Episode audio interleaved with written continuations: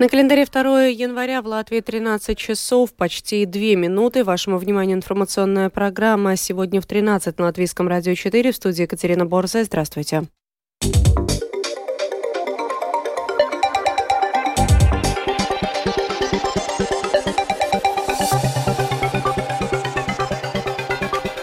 В этом выпуске. С этого года действуют новые тарифы на газораспределение компании «Газо». С января в Латвии повышена минимальная зарплата и пороги минимальных доходов.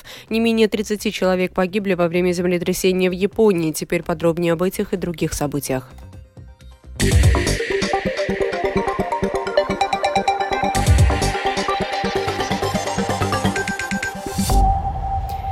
С этого года действуют новые тарифы на газораспределение компании «ГАЗ» и для среднестатистических потребителей, использующих газ для приготовления пищи, ежемесячные платежи увеличатся примерно на полтора евро, а стоимость использования газа для отопления вырастет примерно на 10 евро в месяц. Изменения произошли в системе расчетов за распределение электроэнергии, заявил в интервью латвийскому радио председатель Совета комиссии по регулированию общественных услуг Алда Узола. Izmaiņas ir paredzētas arī Планируются изменения в тарифах системы распределения электроэнергии. Будут снижены тарифы распределительной сети как в фиксированной части, так и в переменной части тарифа, которые зависят от потребления электроэнергии. И это сокращение коснется всех потребителей, как компаний, так и домохозяйств. И надо сказать, что для домохозяйств с 1 января изменится господдержка, и фактически произойдет небольшое увеличение тарифов. Платежи вырастут примерно на 3 евро евро.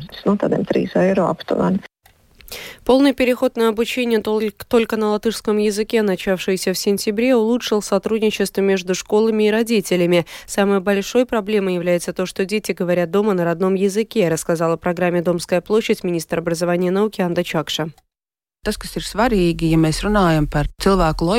Когда мы говорим о лояльности общества, введение единой школы является одной из основных задач. Первый, четвертый и седьмой классы сентября полностью перешли на обучение на латышском языке, реализуя принцип единой школы. В декабре мониторинг 100 школ показал, что сотрудничество между школой и родителями улучшилось. Один из самых сложных моментов – это, конечно, когда дети приходят из семей, где дома не говорят по-латышски. Поэтому очень важно было предусмотреть механизм поддержки поддержки. Вести группы продленного дня, где учитель и логопед помогают детям подготовиться к учебе. Мы все равно видим, что как минимум треть детей испытывают трудности с усвоением учебной программы именно из-за незнания языка. Надо понимать, что переход не произойдет за один год. И для того, чтобы мы дошли до того, что дети смогут качественно мыслить и учиться, потребуется 3-4 года. Лишь тогда мы сможем оценить, будет ли достигнутый результат в образовании хорошим izglītībā būs labs. Ретума банка призывает депутатов Сейма не торопиться с передачей Дома Москвы в государственную собственность, так как последствия этого законопроекта затронут латвийские предприятия, чьи активы находятся в России. В письме в комиссию Сейма по обороне внутренним делам и предотвращению коррупции председатель правления Ретума банка Елена Бурая при этом заявляет, что полностью понимает передачу так называемого Дома Москвы в Риге латвийскому государству, ее символическое значение как акта солидарности с украинским народом и борьбы Украины против агрессии агрессора, а также имеющиеся опасения по поводу безопасности. В этом году в сфере здравоохранения дополнительные деньги направлены на укрепление здоровья молодых матерей, в том числе увеличение доступности услуг вторичного амбулаторного лечения для беременных женщин и женщин после родовой период до 70 э, дней. Это важно для тех пациентов, у которых выявлено внезапное заболевание или обострение хронического заболевания. В программе «Домская площадь» рассказал министр здравоохранения Хасама Бумери. Э, э, Добавлено дополнительно 10 рабочих дней. Это значит, что на 10 рабочих дней раньше будут доступны медуслуги. Такой зеленый коридор для них. Потому что, к сожалению, мы видим, что случается с женщинами после родов, когда некоторые из них впадают в депрессию. Случались трагические случаи, которые стали известны общественности. Поэтому мы хотим как можно раньше идентифицировать проблему и помочь такой женщине быстрее попасть к врачу. Бюро по предотвращению и борьбе с коррупцией в ходе ведомственной проверки не обнаружило нарушений в действиях бывшего департамента сообщений Рижской думы при организации ремонтных работ уличного покрытия, сообщили в КНАП. 29 декабря проверка завершилась, и ведомство приняло решение об отказе возбуждения уголовного дела. С января в Латвии повышена минимальная зарплата и пороги минимальных доходов, но также с 1 января повышен порог бедности. Подробности о программе «Домская площадь» рассказал эксперт по социальной безопасности и здравоохранению Латвийской Федерации работодателей Петерис Лейшканс. Самое главное, что те работники, которые официально получают минимальную заработную плату, она увеличивается до 700 евро. И одновременно повышается социальный взнос минимальный. Третья часть от 700 э, будет э, надо платить как минимум за каждого рабочего, который не является особой группой, за которых не надо платить. То есть за пенсионеров, за инвалидов первой и второй группы и еще за некоторые. Если мы смотрим на остальных, с 1 января около 10% повышаются все пороги минимальных доходов. Порог минимума составит 137 евро э, для первого или единственного члена домохозяйства и 96 евро для остальных членов домохозяйства. Это, конечно, очень мало, но, во всяком случае, хоть повышается. Если мы смотрим на порог бедности, тогда порог бедного домохозяйства будет 343 евро на первого или единственного члена домохозяйства и 240 на остальных членов домохозяйства. Также с января повышены пенсии для инвалидов и пособия для родителей детей-инвалидов будет увеличен доплаты к семейному государственному пособию детям-инвалидам от 106 будет повышаться до 160. Очень хорошо, что на 100 евро с нынешних 313 до 413 евро будет увеличено пособие инвалидам, которые нуждаются в особом уходе. Них для родителей детей, как было 313 евро. И остальным инвалидам, которым нужен особый уход, для них остался 213 тысяч евро. Это как было в латах еще сделано.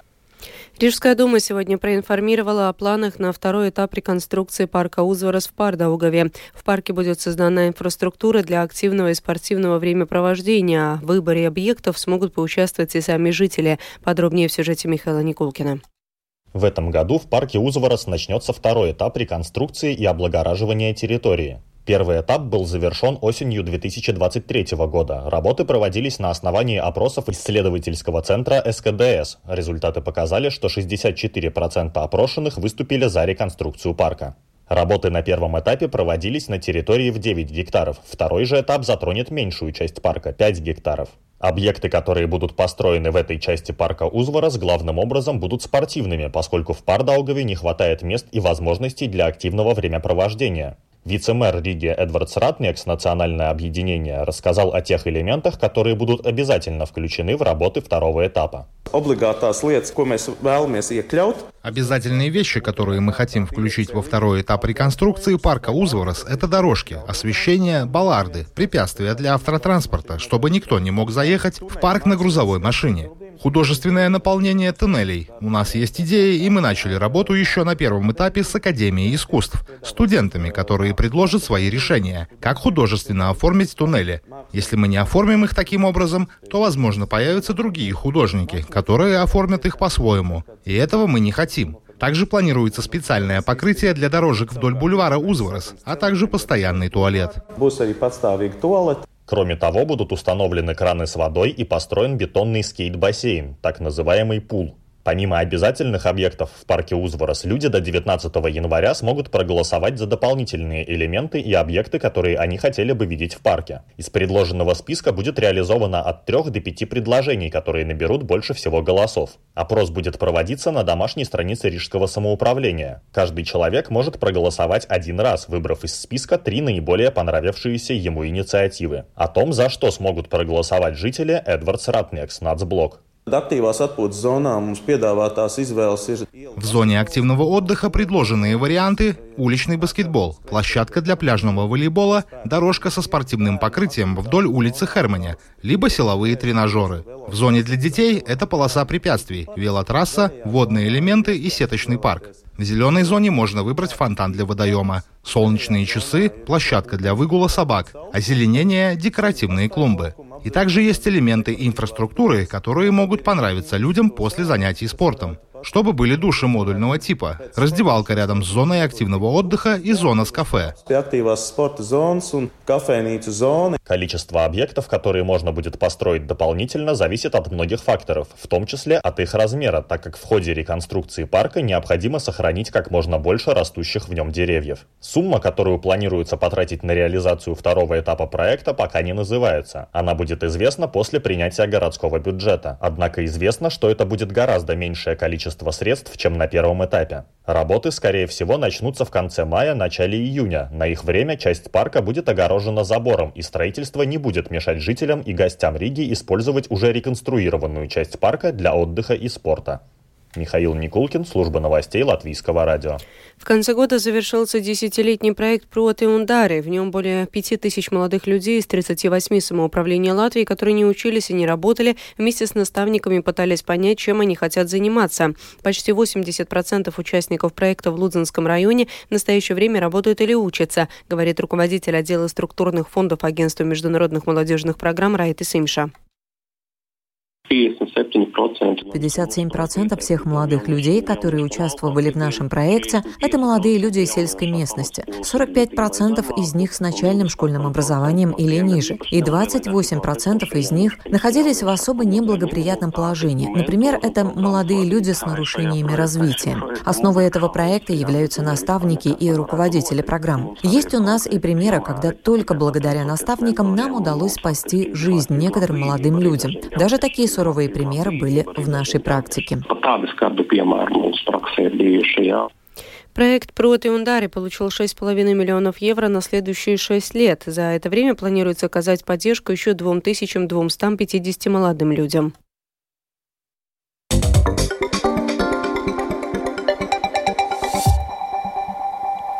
В 2024 году украинская армия готовит ряд операций, среди которых деоккупация Крыма. Для этого украинское военно-политическое руководство готовится увеличить производство оружия и разрабатывает спецплан.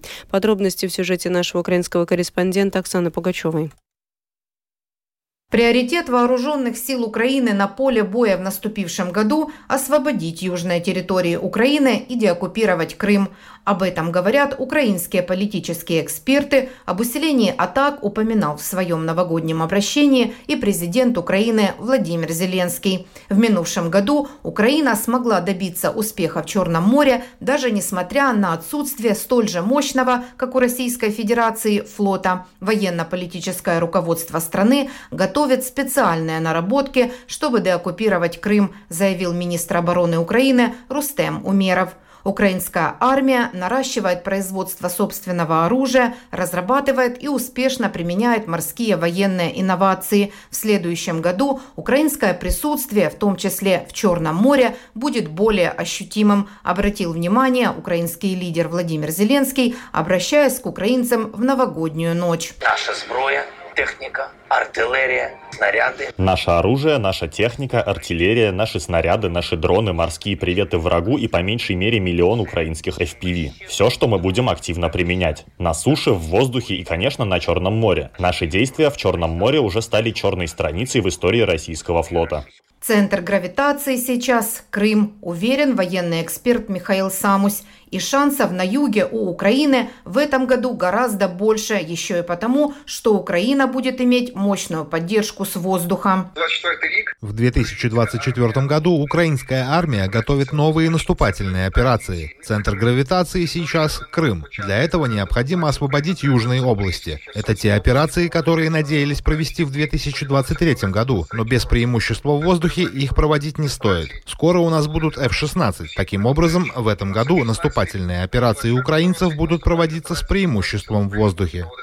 Освободить Крым, заявляют военные эксперты, можно путем изоляции полуострова с помощью воздушных и сухопутных атак, разорвав и нарушив основные пути снабжения России через Керченский мост и оккупированный Россией юг Украины. Оксана Пугачева, специальный украинский корреспондент служба новостей Латвийского радио. По меньшей мере 30 человек погибли, десятки пострадали в результате мощного землетрясения в Японии, которое произошло 1 января в центральной части страны.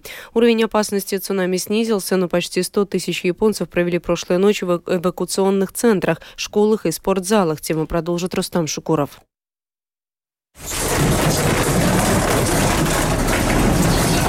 Землетрясение магнитудой более 7,5 баллов произошло в районе полуострова Ното в префектуре Исикава. Однако и в окрестностях японской столицы Токио на удалении порядка 400 километров ощущалось колебание домов. Подземные толчки привели к оползням, разрыву дорожного покрытия, были повалены деревья. Многие здания были разрушены, а десятки тысяч людей остались без электричества. В ряде префектур были объявлены предупреждения о цунами высотой 5 метров. Позднее они были сняты. Как сообщил премьер-министр страны Фумио Кисида, особенно пострадала западная прибрежная зона. Спасатели пытаются достать пострадавших из-под завалов. По словам премьер-министра, спасательная операция затруднена тем, что стихия повредила дороги, ведущие к пострадавшим районам, и спасатели пока добрались не до всех нуждающихся в помощи. К спасательной операции также привлечены японские военные. Между тем, профессор сейсмологии Токийского университета Роберт Геллер предупредил об угрозе повторного землетрясения. There's a very small probability, maybe only 1 or 2%, Существует очень небольшая вероятность, может быть всего 1 или 2%, что в ближайшую неделю или две произойдет еще более сильное землетрясение. Авторшоки обязательно будут, но почти всегда они меньше основного толчка. Таким образом, авторшоки станут проблемой только для зданий, которые уже были повреждены и, вероятно, они будут снесены. Но если произойдет сильное землетрясение, это действительно может стать существенной проблемой. Это маловероятно, но и не невозможно. Тем временем США и Британия предложили Токио свою помощь в борьбе с последствиями удара стихии. Моя администрация находится на связи с японскими официальными лицами, и США готовы оказать любую необходимую помощь японскому народу. Будучи близкими союзниками, США и Япония разделяют глубокие узы дружбы, которые объединяют наши народы. В это трудное время наши мысли с японским народом, говорится в заявлении президента США Джо Байдена. В свою очередь в канцелярии британского премьера Риши Сумака сообщили, что в Лондоне следят за развитием событий и готовы оказать поддержку Японии. Премьер-министр Фумио Кисида – большой друг Великобритании. Мои мысли со всеми, кто пострадал от землетрясений в Японии, которые нанесли такой огромный ущерб, говорится в заявлении Сунака. Следует отметить, что в общей сложности с утра понедельника в Японии произошло 155 землетрясений различной силы, включая основные толчки. Геологическая служба США назвала это землетрясение сильнейшим в регионе за более чем 4 десятилетия. Рустам Шукуров, служба новостей Латвийского радио. О погоде в завершении. Предстоящей ночью по Латвии будет частичная облачность. Местами в южных районах небольшой снег. Ветер восточный, северо-восточный до 10 метров в секунду. Ночью по Латвии ожидается от минус 13 до минус 18 градусов. И днем небольшая облачность. Только в южных районах будет облачно, но в течение дня облачность постепенно увеличится и на всей территории страны. Во многих местах снег. Ветер днем восточный, северо-восточный 6-11 метров в секунду. Температура воздуха днем составит от минус 8 до минус 13 градусов. В Риге будет ясная погода. Во второй половине дня облачность увеличится. Ожидается небольшой снег. Ветер восточный, северо-восточный. Температура воздуха ночью минус 14, минус 15 градусов. И днем минус 10, минус 12. Медицинский тип погоды второй благоприятный.